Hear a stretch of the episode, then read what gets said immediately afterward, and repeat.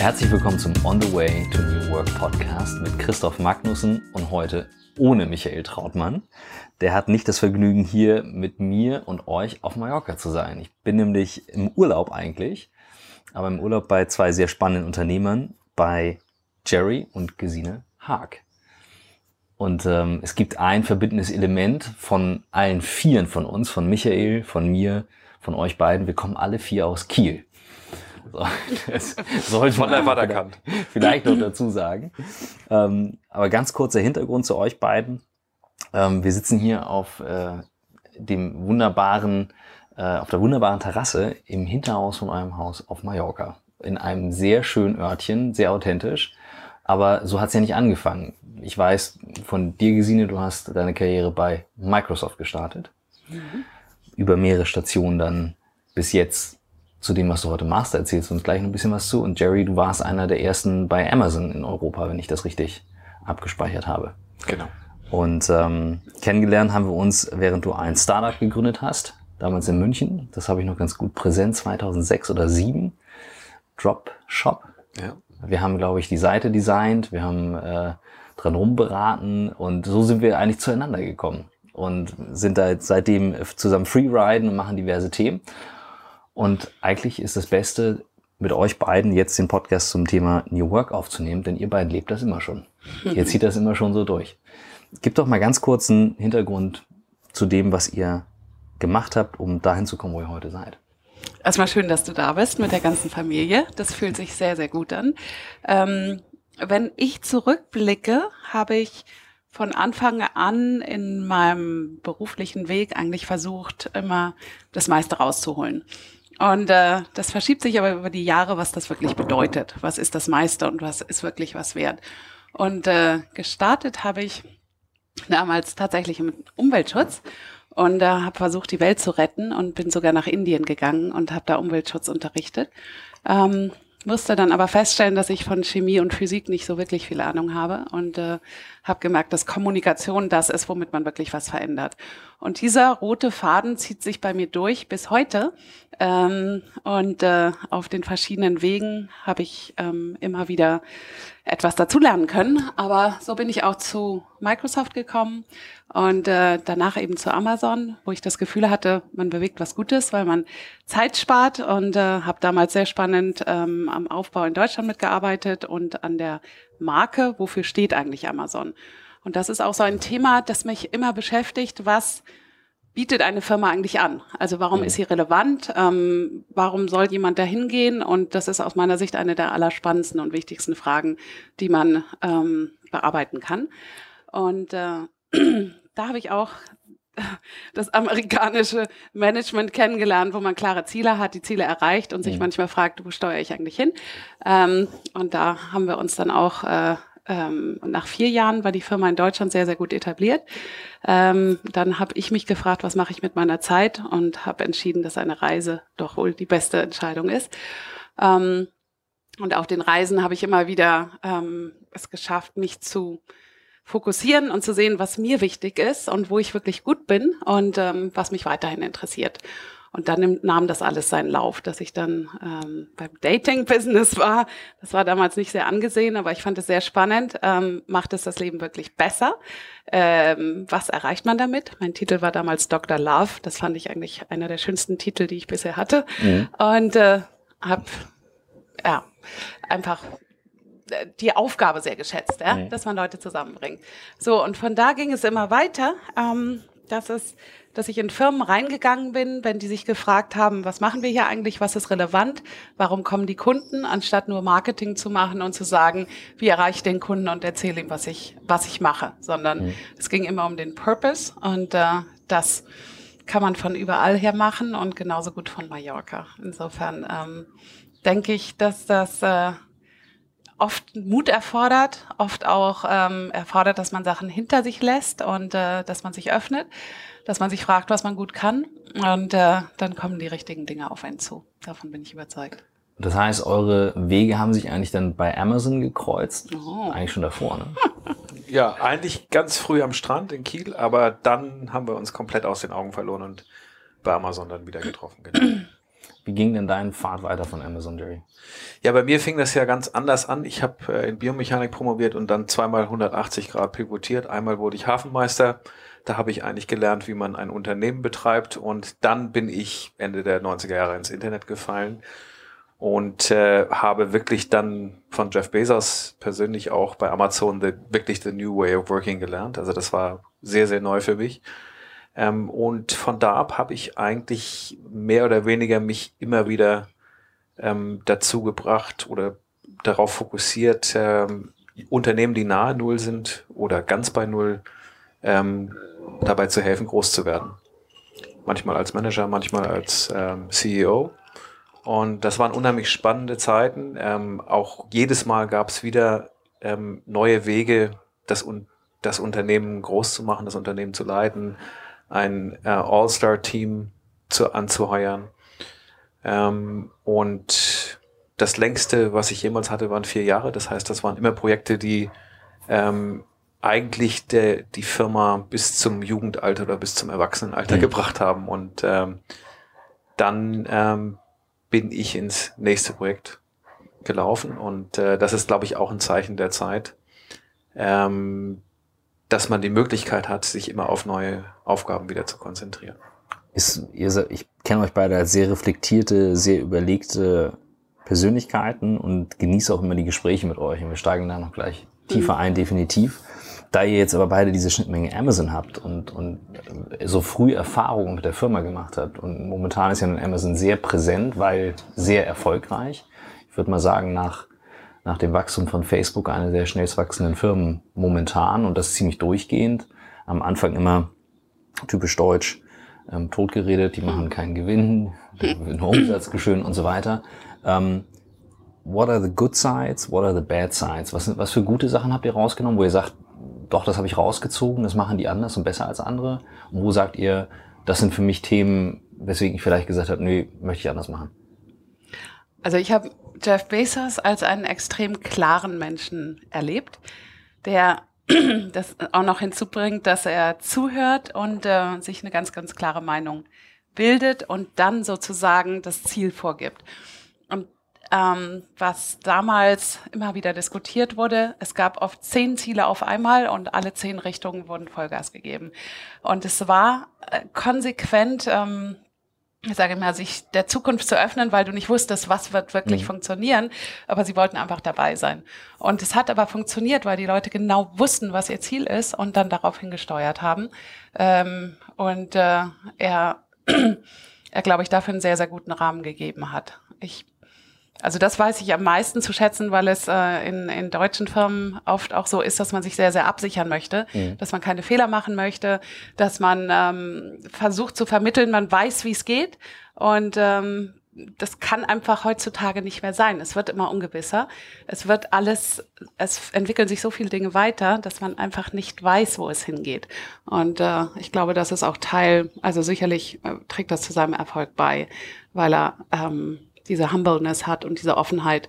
Und er ist auch einer, der immer sagte, hire someone better than you. Also, mhm. dass man wirklich jemand einstellt, der besser ist. Und äh, gerade bei den vielen Experten, dem vielen Expertenwissen, was man heute braucht, geht es ja gar nicht mehr anders. Mhm. Und da sind viele immer noch nicht offen für, weil sie immer Angst haben, dass da jemand ihnen gefährlich wird oder ähm, die eigene Kompetenz in Frage stellt. Und dieser Umgang damit ist, glaube ich, etwas, was äh, sehr wertvoll ist, wenn man das mal gelernt hat. Mhm. Na, ich glaube, Amazon hat sich ja in den letzten fast 20 Jahren wahnsinnig entwickelt. Ähm, und es sind sicherlich Teile des Unternehmens, die jetzt ganz anders funktionieren als damals, wo es sehr viel mehr um operativen Feinschliff geht, äh, um Optimierung, kleine Optimierung der, der operativen Prozesse. Aber dennoch hat Amazon auch noch starke Elemente von dem, was wir damals hatten, nämlich diese Startup-Elemente, dass man einfach ins Ungewisse geht. Also zwei Beispiele sind Artificial Intelligence und äh, Amazon Web Services, AWS. Das heißt, auch bis heute gibt es noch große Teile der Firma, die ähm, mit Leuten besetzt sind, die einfach nicht wissen, wo sie hinsteuern und die aus dem Grunde auch zum einen das Vertrauen des Managements haben und zum anderen aber auch einen Charakter haben müssen, dass sie selbst wahnsinnig neugierig sind und mit Eigeninitiative irgendwas bewegen möchten. Hm. Es gibt ja ähm, viel über die Meetingkultur von Amazon. Stimmt es, dass Amazon da extrem gut ist? Also immer wieder dieses Beispiel von ähm, vor einem Meeting wird vorbereitet mit einem Stück Papier, damit jeder in dem Meeting erstmal lesen kann, worum es geht, um die Information schneller zu verarbeiten. Das ist so ein schönes Beispiel, was immer wieder gebracht wird. Bringe ich auch regelmäßig. Stimmt das oder gab es das damals noch nicht? Doch, das gab's schon.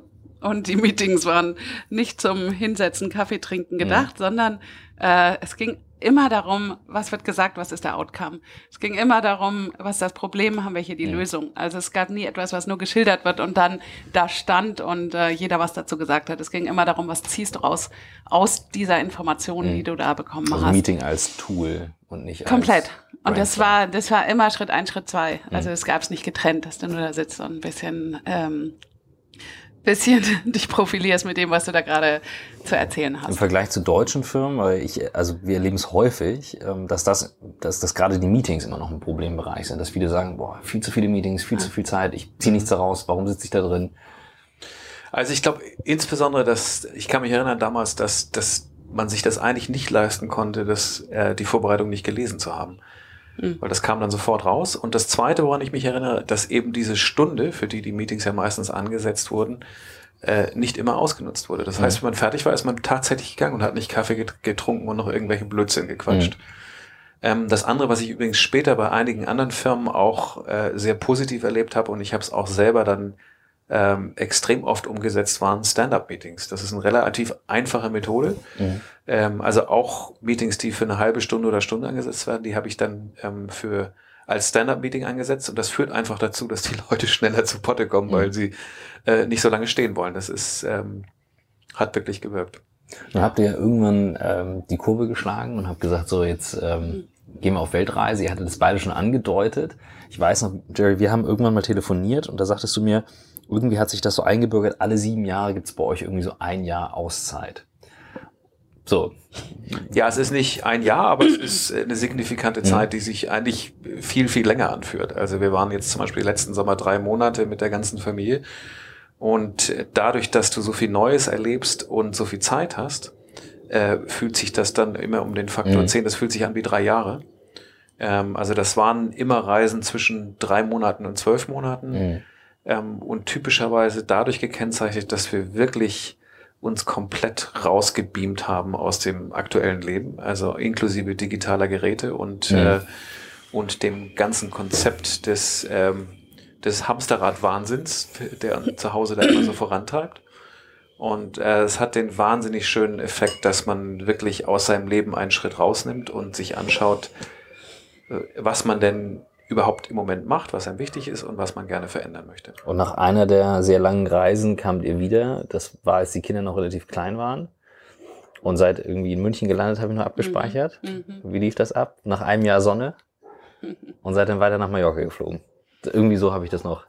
ja, Kopf. es ist, ähm, diese lange Reise war für mich eine Veränderung. Ähm, ich habe ganz viel Zeit mit einem Kahuna auf Hawaii gebracht, so einem alten weisen Mann. Und äh, das, was da begonnen hat, war eigentlich, dass man auf seine Seele, seinen Body und dann auf seinen Partner, seine Familie und dann auf alles drumherum hört und das in Peace und in Balance hat. Und dann kannst du dich öffnen und die richtigen Dinge kommen auf dich zu. Und äh, plötzlich öffnest du dich und siehst, was alles da ist. Und ähm, du, also ich bin zwischendurch ähm, auf ein Board-Meeting in die Schweiz geflogen und saß um 5 Uhr morgens bei Schneeregen im Zug, habe schlechten Kaffee getrunken und dachte, das weder meine Seele noch mein Body noch mein Mind, ja. Und dachte, diese Dinge möchte ich zukünftig nicht mehr tun. Und äh, so sind wir auch zurückgekommen mit dieser Offenheit, äh, mit dem ähm, zu spüren, was einem gut ist, durch Meditieren, durch Yoga, durch Energieübungen, dass man wirklich weiß, was einen ausmacht. Und äh, wir sind gelandet, das Telefon klingelte und Thomas Cook, ich hatte einen Anruf von Thomas Cook, der jemand brauchte für seinen E-Commerce-Bereich und sein äh, digitales Marketing. Und dann dachte ich, okay, es ist alles im Flow. Und äh, schnell waren wir wieder in dem gleichen Rhythmus drin wie mhm. vorher. Und dann haben wir uns gesagt, okay, so ändert sich nicht so wahnsinnig viel. Jetzt versuchen wir den Rhythmus zu ändern und damit war Mallorca dann äh, eine gute Alternative, weil du alles gut erreichst, ähm, weil es tolle Schulen für die Kinder gibt, äh, weil wir Wasser und Meer um uns rum haben, was uns wichtig ist und wir gesagt haben, es muss nicht unbedingt alles besser werden, aber es wird anders und äh, wir schauen mal, was da passiert gibt ja viele, die das nicht durchhalten. Also für viele klingt das sehr verlockend, die sagen, ah, wunderbar, wir ziehen nach Mallorca, Sonne, super Wetter. Ähm, und dann. Ja, es gibt hier auf, also Mallorca ist wirklich ein Durchlauferhitzer für alle internationalen Einwanderer, die hier mal vorbeischauen und ähm, viele vermissen ihre Kumpels, die Kneipe, mhm. die Kultur, ihre Freunde. Ähm, aber es gibt auch wahnsinnig viele, die denken, sie können hier arbeiten und das ist tatsächlich sehr schwer, es sei denn, man ähm, ja, man macht in, in gewisser Weise ein digitales Nomadenleben. Das heißt, man arbeitet Teilzeit von hier und arbeitet Teilzeit für Kunden, die eben nicht hier auf der Insel sitzen, sondern äh, irgendwo sonst in Europa. Und dazu wiederum eignet sich das besser als London und München, weil es gibt, es ist die best angebundenste Insel der Welt. Man kann hier in zwei Stunden in, in jedes kleine Kaff in Europa fliegen. Und das, ähm, das ist etwas, wenn ihr das jetzt mal so beschreibt, was waren so die wichtigsten Schritte für euch, das wirklich dann durchzuziehen? Also war das, es klingt halt so super locker bei euch beiden. Wahrscheinlich war es das auch in der Entscheidung, die ich euch kenne. Na, ist schon ein Sprung ins kalte Wasser. Und ich glaube, also wir haben einfach einen Ort gesucht, wo wir, ja, wo wir so leben können, wie wir gerne leben wollen. Und haben dann eigentlich erst im zweiten Schritt geguckt, können wir denn das auch mit dem verbinden, was uns beruflich wirklich an, antriggert. Und ähm, das war schon ein Sprung ins Ungewisse. Mhm. Ähm, aber ähm, wir haben das relativ schnell entschieden, dass wir ein, ein Probequartal machen. äh, wirklich mit Schule, Wohnen und allem drum und dran. Und ähm, das hat sehr gut funktioniert. Und dann haben wir komplett alle Zelte in Deutschland abgebrochen und sind mit einem siebeneinhalb Tonner hier runtergefahren und haben das Leben neu begonnen. Ja, und ich glaube, es ist eine Illusion, dass man denkt, man sitzt nur am Pool. Ja. Ähm, ich glaube, wir sind es gewöhnt, ähm, ja, super ambitious zu arbeiten, hart zu arbeiten, viel zu arbeiten, auch äh, sich einzusetzen. Und ähm, ich glaube, wir haben gelernt, ein Ziel vor Augen zu haben und alles zu tun, um dieses Ziel zu erreichen. Also wenn wir auch für Firmen arbeiten. Mhm. Und ähm, wir haben sicherlich aufgehört, äh, also wenn wir uns für ein Projekt engagieren, es geht nicht darum, viel Zeit äh, sozusagen zu buchen, ja, sondern wir fragen uns immer, bringen die Stunden was, die ja. wir uns irgendwo einsetzen. Und damit ist automatisch für alle das Ergebnis besser. Aber deswegen, die Zeit, die wir arbeiten, kommt was bei raus, dann bist du wieder motiviert, dann bekommst du automatisch wieder neue Kontakte, ist wieder jemand interessiert. Wir machen auch Workshops hier auf der Insel, ähm, was wunderbar ist, weil die Leute kommen mal raus. Ähm, wir können hier effizient zusammenarbeiten, wir können auch ein bisschen denen auch äh, ähm, Erfahrungen hier auf der Insel bieten. Und äh, so, so lässt sich das gut kombinieren. Aber du bist trotzdem komplett switched on, wenn du arbeitest. Ja, mhm. du kommst nicht. Äh, ähm, also deine, deine, unsere Einstellung ist trotzdem, ähm, also wir haben trotzdem eine Passion für das, was wir tun, wahrscheinlich noch mehr als vorher ich wollte gerade sagen, also ihr habt ja sehr ambitionierte Wochen. Das, das weiß ich von euch beiden. Ihr fliegt viel ähm, und seid auch viel unterwegs trotzdem. Es fühlt sich bei euch nur nie so schwer und gestresst an, mhm. sondern ihr macht das nach eigenem Rhythmus. Ich habe das mitgekriegt, auch so mit den Flügen, wo ihr sagt, ich fliege dann, wenn es halt eben gut reinpasst. Plus die Kids sind ja mhm. beide in einem Alter, Teenage-Alter, aber trotzdem so, dass die auch super viele Sachen zu organisieren haben. Also wie sieht so eine typische Woche bei euch aus und wie managt ihr die durch, dass ihr euch eben nicht aus dem Flow bringen lasst?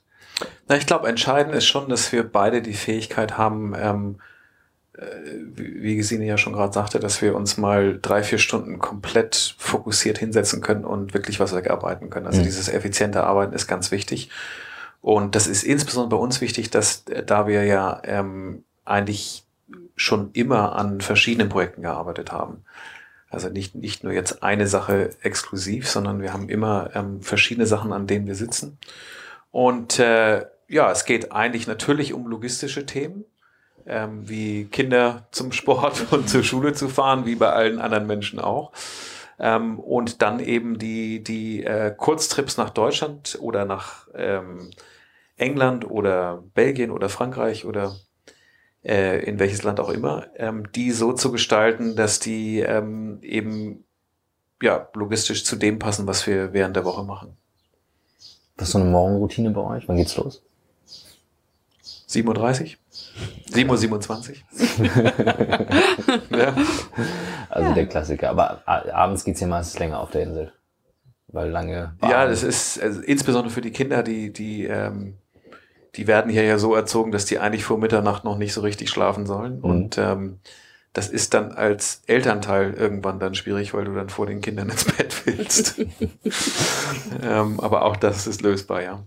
Habt ihr viel so, du hattest es vorhin angedeutet, Meditation, Yoga, solche Sachen auch mitgenommen von der Weltreise und baut das noch in den Alltag ein? Ist das bei euch präsent? Für mich ist das präsent. und Jerry macht das auch, ne? Du, ja, du meditierst auch. Tag. Und ähm, ich meine, du bist unser großes Vorbild, ne? so, so, ähm, also was wir ja auch, worüber wir uns unterhalten haben, wenn man sich die Zeit nimmt, geht es einem am Ende besser, mhm. ja, also es ist es wert.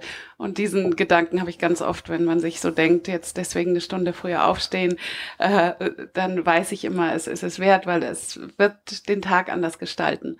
Insofern ist ähm, Yoga und Meditation also ist ja so ein Trend, was alle machen, aber für mich hat das ganz viel damit zu tun, äh, was ich auf Hawaii einfach erfahren habe. So, ich möchte bei mir sein und ich möchte alles mit Überzeugung machen. Und wenn ich merke, dass ich da irgendwie nicht klar bin, dann habe ich so meine Tools, mit denen mich, ich mich wieder klar mache. Und dann, ähm, dann weiß ich, ich tue die, die richtigen Dinge über den Tag. Mhm. Also das, das hat nichts damit zu tun, dass ich zur Ruhe kommen muss und deswegen meditiere oder dass ich ähm, mich selber spüren will oder irgendwas, sondern es geht einfach darum, dass ich bei allem weiß, ich bin überzeugt von dem, was ich tue. Mhm. Und wenn ich merke, das bin ich nicht, dann äh, sitze ich hier morgens früher und meditiere oder ähm, mache was anderes, was mir dabei mhm. hilft. Ja.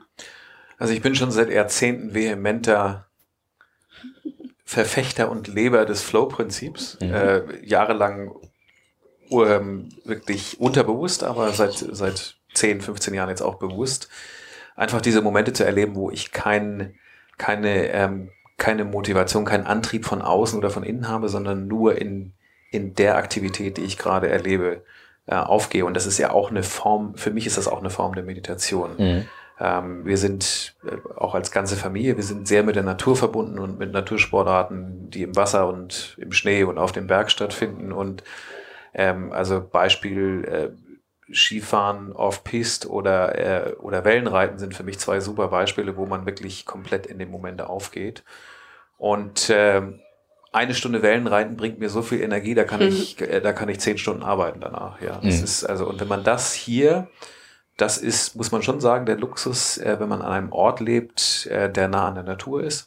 Wenn man diese Elemente noch einbauen kann in seinen Tag, das hilft einem wahnsinnig, die Batterien aufzuladen und ähm, eben nicht in dieses Stress, Burnout, Life is tough äh, Syndrom reinzufallen. Mhm. Stimmt, wir haben es noch gar nicht erwähnt. Äh, ihr habt ja auch mit die Initiative Let's Go Freeriding.com mhm. ins Leben gerufen mit einem Freund zusammen, wenn ich das richtig abgespeichert habe. Da war ich ja auch schon zweimal dabei. Und wenn du so erwähnst Off-Piste, das ist schon ein bisschen mehr als Off-Piste. Also das sollte man dazu wissen. Wir reden hier von äh, Skifahren in Kirgistan, äh, Tiefschnee äh, mit Heli draußen. Also das ist schon richtig Action.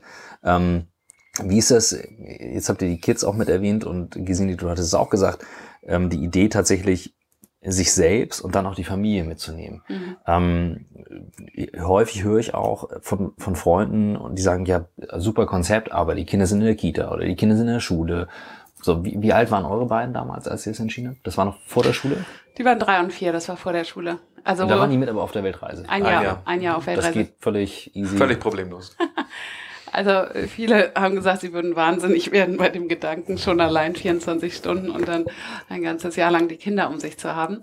Äh, also jeder, der Kinder hat und auch einen Job hat, weiß, dass die Kinder oft einen mehr herausfordern als mhm. so mancher Job. Ähm, aber man, äh, je ausgeglichener man selber ist und je interessierter und je mehr man mit den Kindern in Balance ist, desto unglaublicher wird diese mhm. Beziehung. Und deswegen war dieses eine Jahr für uns alle eine totale Bereicherung und überhaupt nicht stressig. Und äh, die Kinder haben auch gelernt, Respekt für uns zu haben und für unsere Zeit und nicht, dass, ähm, dass Kinder immer nur fordern, fordern, fordern, sondern ähm, die fragen auch, was wir brauchen. Und ja. das ähm, hat unser Leben wesentlich leichter gemacht. Ich glaube, denen hat das auch ganz gut getan. Und hier, als es dann um Schule ging, habt ihr dann geschaut, wie passt das, was passt? Ja, für uns war ähm, vor all dem, was sich verändert, wichtig, dass die sich selber entdecken und sehen, was, was ihnen gut tut und ähm, dass sie frei denken, sich eine Meinung bilden können, ähm, Spaß am Lernen haben und einfach kreativ sind. Und das sind die Sachen, wenn die das da in der Schule lernen und dann noch einen ordentlichen Faktor an gesunden Verständnis für Ernährung und so weiter und äh, Empathie und Social Learning, dann kriegen die unheimlich viel mit und sicherlich andere Dinge als in anderen Schulen. Aber ähm, die sind happy, die haben Spaß am Lernen und äh, ich glaube, dass ihnen das ganz gut tut. Mhm. Ja, ich glaube, ich glaube auch, dass im Moment, dass die, die wahrscheinlich eine der größten Dissonanzen in der Gesellschaft besteht zwischen dem Bildungssystem und dem, was da auf uns zukommt in den mhm. nächsten Jahrzehnten, getrieben durch äh, Global Warming, Weltbevölkerungszuwachs äh, und eben diesem exponentiellen technologischen Fortschritt, über den ja alle reden. Und äh, dadurch sind ganz andere Anforderungen an unsere Kinder gestellt äh, für die zukünftigen Jobs. Und äh, für mich sind extrem wichtig eben diese zwei Elemente, emotionale und soziale Intelligenz. Und ähm, das war auch mit ein Grund oder mit ein Kriterium für uns, die Schule auszusuchen. Und also ich glaube fest daran, dass das ähm, alles andere dann antreibt, weil die Neugier zu lernen haben Kinder von sich aus. Man muss die eigentlich nur füttern. Mhm. Ähm, und es geht wirklich darum, die Zusammenhänge zu erkennen. Äh, wir wissen alle, dass Kinder heute, wenn sie irgendwas wissen wollen, äh, schneller als wir bei Google das rauskriegen. Mhm. Ähm, das ist nicht das Thema, sondern das einordnen zu können und Wahrheit von Fake News zu unterscheiden, wird, wird eine wesentliche Fähigkeit sein. Und äh, das haben wir versucht jetzt über die, die Auswahl der Schule auch äh, ein bisschen in die richtige Richtung zu lenken. Das ist super, eigentlich ein perfektes Thema, weil ich frage häufig, ähm, was haltet ihr für in Zukunft die wichtigsten Fähigkeiten, wenn man jetzt heute einem Teenager das erzählen würde und eure Kinder kommen ja nun gerade in das Alter, um zukunftsfähig zu sein. Weil ich glaube, wir brauchen uns nicht darüber mhm. unterhalten, dass die Jobs, die wir heute ausüben, in zehn Jahren alle anders aussehen. Aber was, was neben dem Reasoning, was du gerade erwähnt hast, also dem Ableiten und Herleiten, ist das jetzt echt nicht echt Kreativität, emotionale Intelligenz? Was, was haltet ihr noch so für die absoluten Killerfähigkeiten für heute Teenager? Ja, also ich glaube, äh, für mich steht ganz, ganz oben Flexibilität. Mhm. Das heißt, äh, oder, oder eigentlich das Thema Lifelong Learning, das betrifft, wird uns alle betreffen, ja. Das heißt, äh, in, in sehr vielen Jobs, wir merken das ja explizit in den 20 Jahren, ich habe eigentlich bei jedem Projekt, was alle zwei, drei Jahre kom, kam, musste ich immer mich wieder auf den neuesten Stand bringen in vielen Bereichen. Ob das jetzt Technologie, Operations, ähm, das, was man im Online-Marketing zu tun hatte. Ähm, das waren immer wieder neue Herausforderungen und ähm, ich glaube, unsere Kinder müssen sich einfach darauf einstellen, dass sie zehn, unterschiedliche Jobs machen werden und nicht zwei. Mhm. Und das hat, ja, ist ja auch eine Riesenmöglichkeit, ist eine riesen Opportunity, weil es eben immer wieder eine neue Herausforderung ist und immer wieder spannend ist und man lernt immer wieder dazu. Ähm, aber diese Flexibilität und auch den Willen, dann wieder sich in irgendein neues Thema einzudenken. Welche Rolle spielt für dich da Technologie und, und wie ist der Zugang eurer Kinder dazu? Naja, es ist ja heute, äh, wenn man sich die, die, die Massive Online Courses anschaut, ähm, es ist heute wirklich so, dass man, glaube ich, die beste ähm, Fortbildung genießen kann aus einer Mischung aus Offline von den Menschen, die man um sich herum hat und dann eben den besten TED Talks, Universitätsprofessoren, ähm, Konferenzen, ähm, Kurse, die man eben online findet. Das heißt, äh, dazu, das ist eine sehr schöne Demokratisierung, die da gerade stattgefunden hat. Man bekommt sehr viel für entweder umsonst oder wenig Geld. Und ähm, ich glaube, dass unsere Kinder da eine Mischung äh, nutzen werden und dies auch ständig machen werden. Das heißt, sich ständig in dem Bereich fortbilden werden. Und äh, das weiß, glaube ich, jeder, der Kinder, selbst äh, ein zwei-, dreijähriger kann, kann schon besser übers Handy wischen als wir. Mhm. Ähm, die sind, äh, was die Nutzung der Technologie, nicht nur der Hardware, sondern eben auch der User Interfaces und der, der Flows angeht, ähm, sind die wesentlich schneller da, wo, wo wir eigentlich hin sollen. Das heißt, das das ist sicherlich nicht das Bottleneck. Also die, die kriegen das extrem schnell hin, sich da einzuarbeiten. Ich bin aber auch der Überzeugung, dass ähm, was macht uns Menschen aus, ja, wenn wir uns das fragen, dann sind das auch unsere Sinne und dieses Erlebnis, dieses ganzheitliche Erlebnis, was man haben kann. Und einfach damit die Kinder ausgeglichen und zufrieden sind und so richtig boah, so, so richtig ähm, erfüllt sind am Ende des Tages, äh, sind diese Erlebnisse in der Natur. Mhm. Äh, ob die nun surfen gehen oder wir auf den Berg gehen oder was auch immer die machen, ähm, sind aus meiner Sicht essentiell. Und ähm, auch wenn die mit, mit einer Oculus Swift und so weiter vielleicht auf den Mount Everest dann mhm. drauf könnten, ähm, werden die nie ähm, diesen State of Mind erreichen. Also dass sie einfach dieses Glücksgefühl haben, so wie wenn man zu einer Hütte hochwandert und dann da oben seine Brotzeit hat, das ist was anderes. Ja. Und äh, ich glaube, damit die wirklich zufrieden sind und nicht nur äh, irgendwo Expert werden, ähm, sind diese Erfahrungen einfach, einfach total wichtig, ja. Mhm. Ähm, auch wenn dieser, dieser, diese Zufriedenheit oder diese Instant Gratification, also von, von so einem Handyspiel oder mhm. von dem, was sie da machen, das ist natürlich erstmal easy, so, so zufrieden zu sein, ja. aber ähm, das erreicht überhaupt nicht die Dimension. Und wenn unsere Kinder mit den ganzen elektronischen Geräten unterwegs sind, die die, die kreieren was, die machen was, die recherchieren was, die sind neugierig und äh, diese Spiele finden sie eigentlich relativ schnell langweilig. Ähm, die wollen eher sich ähm, irgendwas, wollen irgendwas besser verstehen und ähm, mhm. vielleicht sich auch mal mit jemandem messen, aber ähm, es gibt ja so viele Möglichkeiten, wie man, wie man damit umgeht und was man damit macht. Und äh, ich würde sagen, das hat einfach seine Berechtigung von Anfang an im Leben der Kinder. Ja wir machen es ja auch nicht anders. Ihr habt beide nun eine sehr breite Erfahrung, wirklich vom US-Konzern über deutsche Firmen, über selbstorganisiert arbeiten, über als Unternehmer arbeiten, auch was Kommunikation betrifft. Und wir haben uns, ich glaube, gestern Abend kurz drüber unterhalten, ähm, dass ja in den Schulen eigentlich nicht ausgebildet wird für, wie kommuniziere ich eigentlich per WhatsApp? Ähm, was schreibe ich wo rein? Was mache ich äh, in welchem Kanal? Jetzt hattest du was sehr Schönes erwähnt, dass bei euch in der Schule tatsächlich ähm, mhm. jemand da ist, also mhm. der, der sich da darum kümmert. Mhm. Ähm, ist das eine Initiative der Eltern? War das von der Schule da? Woher kommt das? Und was, was ja, die Schule Kindern bei? ist wirklich sehr fortschrittlich. Einmal haben sie IT Science, wo sie programmieren, mhm. ja, und wo sie Spiele und Apps und ähm, Programme entwickeln, ähm, wo sie auch Electronic Tools entwickeln. Mhm. Ähm, äh, für verschiedene Problemlösungen. Aber dann haben sie einen Psychologen, ähm, der sowohl das Thema, wie lernt jedes Kind, ähm, betrachtet und was braucht jedes Kind. Und da haben die äh, komplette Maps und Tools und sehen, wo jeder steht und wo es sich hinentwickelt.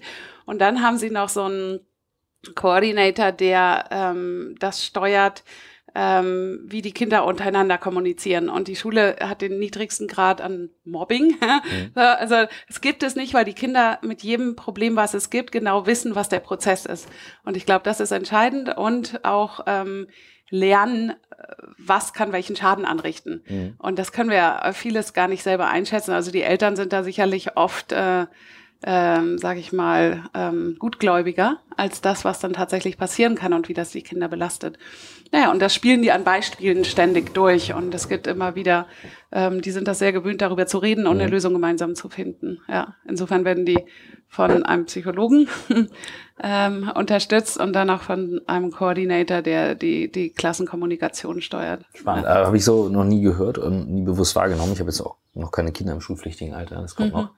Ähm, aber ähm, das fand ich interessant, weil ich nicht glaube, dass äh, wir von Natur aus über diese Kanäle kommunizieren ja. können. Ich weiß, Jerry, bei dir ist es, du hast die Fußball-WhatsApp-Gruppen, äh, die häufig voll sind mit Messages. Ähm, ja, wirklich 100 am Tag. Ja, das, das ist dann intensive Kommunikation. Ja. Ähm, sehr Was ineffizient.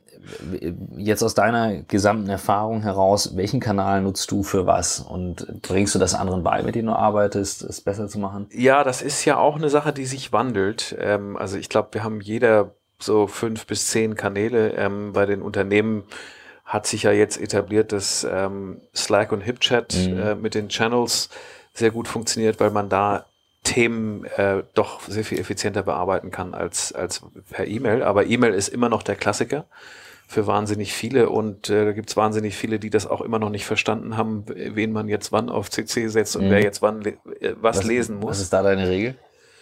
Ähm, ja, also meine persönliche Regel ist, dass ich äh, jeden Abend auf Null bin. Mhm. Und ähm, also ich versuche ähm, Konversationen dann abzubrechen, wenn ich spüre, ähm, dass das ineffizient wird, ähm, dass man sich äh, wahlweise dann eher im, in, in Slack mhm. bewegt oder eben dann wirklich physisch trifft oder sogar via Skype einen Call macht, um, um dann alle Themen einmal gebündelt in einer Viertelstunde auf den Tisch zu bringen. Ähm, ich glaube, das sind so die Kernthemen. Aber man muss auch sehen, dass unsere Kinder mit E-Mail eigentlich nicht mehr viel anfangen mhm. können. Ähm, und dann gibt es natürlich die ganzen Social Channels, die man auch noch äh, fürs Marketing bespielt, ähm, aber eben auch ähm, zum Teil während des Arbeitens nutzt. Also ich kenne zum Beispiel eine Firma aus UK, die, die macht den Großteil ihres Millionenumsatzes über WhatsApp, indem sie Deep Links für E-Commerce Baskets über WhatsApp verschicken mit äh, Mädels aus der ganzen Welt, die irgendwas einkaufen wollen. Also das ist dieses persönliche Beraten. Also mhm. äh, Chat-Commerce wird, wird immer mehr ein Thema. Das heißt, diese Kanäle, in denen gearbeitet wird, äh, die wandeln sich brutal. Diese Firma übrigens interessanterweise, das fand ich äh, extrem cool, die haben ein komplettes ERP-System in Slack gehackt. Das heißt, das ganze Order-Management geht durch, durch Slack. Okay. Also nichts mit SAP oder, oder Oracle. Mhm. Ähm, also es gibt sicherlich da heutzutage sehr viel schöne Methoden, sich aus den äh, ja, Freeware ähm, Systemen, die draußen am Markt erhältlich sind, ähm, was zu basteln, was, äh, was funktioniert. Ähm, aber ich bin mir sicher, dass es sich wandeln wird. Ja? Also auch Slack und HipChat werden äh, neue Funktionen bekommen. Ähm, es wird neue Etiketten geben, wie man kommuniziert. Ähm, und insbesondere da wir ja wirklich einen größeren Anteil von digitalen Nomaden im weitesten Sinne sehen, von halber Tag die Woche bis hin zu komplett am anderen Ort, äh, wird natürlich das Thema Videokommunikation ähm, immer wichtiger aus meiner Sicht, dass man eben diesen, diesen Kontakt noch hat, dass man sich gegenseitig sieht, mhm. äh, zusätzlich zu der asynchronen Kommunikation, die ja auch stattfindet. Ist aber dann, wenn ich das so raushöre, bei euch schon auch ähm, die Chatkanäle, also WhatsApp, Slack mhm. massiv stark. Skype. Ja, Skype. Mhm. Auf jeden Fall. So mal ein Beyond-Thema äh, zum, zum Abrunden. Das sind nur so zwei Fragen, die ich auf jeden Fall immer noch mal mit drin habe zum Ende. Ähm, ich glaube, die sind bei euch beiden ganz interessant. Die eine Frage, und könnt ihr im Moment drüber grübeln, welche fünf Bücher würdet ihr mir in die Hand drücken, um zu sagen, lies diese fünf Bücher, dann hast du mich verstanden. Sollen wir jetzt schon antworten oder noch grübeln? Ihr könnt auch noch grübeln. Völlig überschneidet sich da einiges. Also ja. ich habe äh, auf jeden Fall den, den, äh, den Sapiens, The History of Humankind, ist für mich ein äh, wahnsinnig wichtig, um zu verstehen, wie, also banal, wie wir uns vom Tier mhm. weiterentwickelt haben, aber wie wir auch diese verschiedenen Revolutionen durchlebt haben und was das mit dem Menschen gemacht hat. Also Anfang, angefangen von der Agricultural Revolution zur Informations- Revolution und eben auch bis hin zu dem Thema, was dort jetzt auf uns zukommt. Ähm, und das dann gefolgt von dem gleichen Autor, dem Buch Homo Deus, wo es eben um einen Ausblick in die Zukunft geht, äh, was denn dieser extrem put, ähm, exponentielle technologische Fortschritt für uns bedeuten könnte, ähm, wenn die Rechenleistung von, von künstlicher Intelligenz so äh, stark werden, dass, ähm, dass sie an, an uns herankommen und uns gegebenenfalls auch überflügeln. Das sind zwei. Dann die ähm, äh, The Art of Travel von Alain de Botton. Mhm. Ähm, sicherlich äh, Milan Kundera, wenn du ihn noch nicht gelesen mhm. hast. Mhm. Die unerträgliche Leichtigkeit des Seins. Ähm, und von Tom Friedman das letzte Buch ähm, Thanks for being late. Thanks for being late. An Optimist Guide in the Age of Accelerations. Stark, okay, sehr gut. Ja, da wir die gleichen Bücher lesen und uns darüber austauschen und gerade die du genannt hast, ähm, extrem viel verändert haben, ist das, glaube ich, äh, beschreibt sehr viel, was uns im Leben beschäftigt. Für mich, mich war Tom's Shoes noch ähm, ein Buch, was äh, in mir den Wunsch, mit Organisationen mehr zu bewegen, wieder komplett ähm, belebt hat. Also ich finde das Buch ganz wunderbar und ähm, zeigt eigentlich, für welche Firmen ich am liebsten arbeiten möchte. Ähm, genauso über Patagonia, wo das Buch etwas langatmig ist, aber der Gedanke an sich mich komplett begeistert. Und äh, da zählt auch das Buch Reinventing Organizations dazu, ähm, wo es wirklich darum geht, sich zu fragen, wofür baut man diese großen Konstrukte und was macht man da eigentlich? Und äh, immer dieser Versuch, Menschen zu motivieren, etwas zu tun, was denen eigentlich nichts bedeutet, dass mhm. man das hinterfragen sollte. Und dann kommt es alles dahin, dass man wirklich was tut also sehr eindrucksvoll beschrieben, was einen Sinn hat. Und dann sind alle motiviert und dann braucht man nicht große Wachstumsziele und alles zu planen, sondern einfach nur klar machen, wo bewegt man was und äh, mhm. hat eine ganz, ganz andere Art von Motivation und äh, das finde ich sehr, sehr spannend. Ja. Und sicher auch für uns beide prägend Delivering Happiness von Tony mhm. Sier, von Zappos Gründer, äh, wo es ja um das ganze Konzept äh, eines Unternehmens geht, was im weitesten Sinne Gutes tut für die Mitarbeiter, für die äh, Partner und für die Kunden und für den, idealerweise noch für den, für den Planeten. Sehr cool, da ist einiges dabei. Also vor allem, ich habe auch noch nicht alles davon gelesen und ich merke immer wieder, Lesen ist ein so wichtiger Bestandteil von Wissenserneuerung. Elon Musk liest 60 Bücher im Monat. Ja, ich habe es äh, ich hab's gehört tatsächlich. Aber das ist Wahnsinn. Also das ist schon äh, irres zum Wissen aufsaugen. Ähm, das wäre dann die vorletzte Frage, ehrlich gesagt. Wo zieht ihr das meiste Wissen her? Sind es nur die Bücher oder habt ihr auch noch andere Quellen? Nutzt ihr viel Von dir, Media? Christoph. Oh Gott, oh, ich mach gleich noch einen so einen Tonic. Wir brauchen nur einmal die Woche äh, beim Newsletter und dann. Nee, das lebt schon von, von einem lang gewachsenen Network, wo ja. man, wo man äh, in Gesprächen und hier ist der ideale Ort, die Leute kommen vorbei, man hat wirklich Zeit zu reden, tauscht sich aus und sieht dann, wo man, wo man sich verbindet. Und äh, einfach sich die Zeit nehmen, auch für die Leute, die einen inspirieren und auch wieder, wieder inspirieren. Das ist also, euer Living Social Network hier. Das ist it's right here, right the morning now. Tweet. ja. Also ich, ich finde, es geht extrem um Filter, äh, was mhm. Informationen angeht, weil es gibt so viel da draußen, was man, man kann jeden Tag auf eine Konferenz gehen, ich kann tausend Bücher lesen, ich kann tausend Blogs lesen. Also es geht extrem darum, da sich wirklich zu fokussieren. Also ich lese eher weniger tendenziell und dann sehr, sehr ausgewählt und versuche wirklich das meiste einfach von mir fernzuhalten, wohl wissend, dass ganz viel an mir vorbeigeht. Mhm. Aber keiner von uns kann die komplette Komplexität der Welt überhaupt noch verstehen. Selbst in Teilbereichen wird schon schwierig. Und deswegen tut's eigentlich jedem gut, sich da zu fokussieren. Man kann dann besser schlafen und, und man kennt sich zumindest in dem Bereich dann aus, der einem äh, wirklich interessiert und der einem Spaß macht. Super. Welche zwei, welche Projekte werden wir von euch beiden in Zukunft noch sehen? Das ist wirklich meine letzte Frage. Was wird es noch von euch beiden geben? Ja, von mir eine Surfschule hier in Pagera.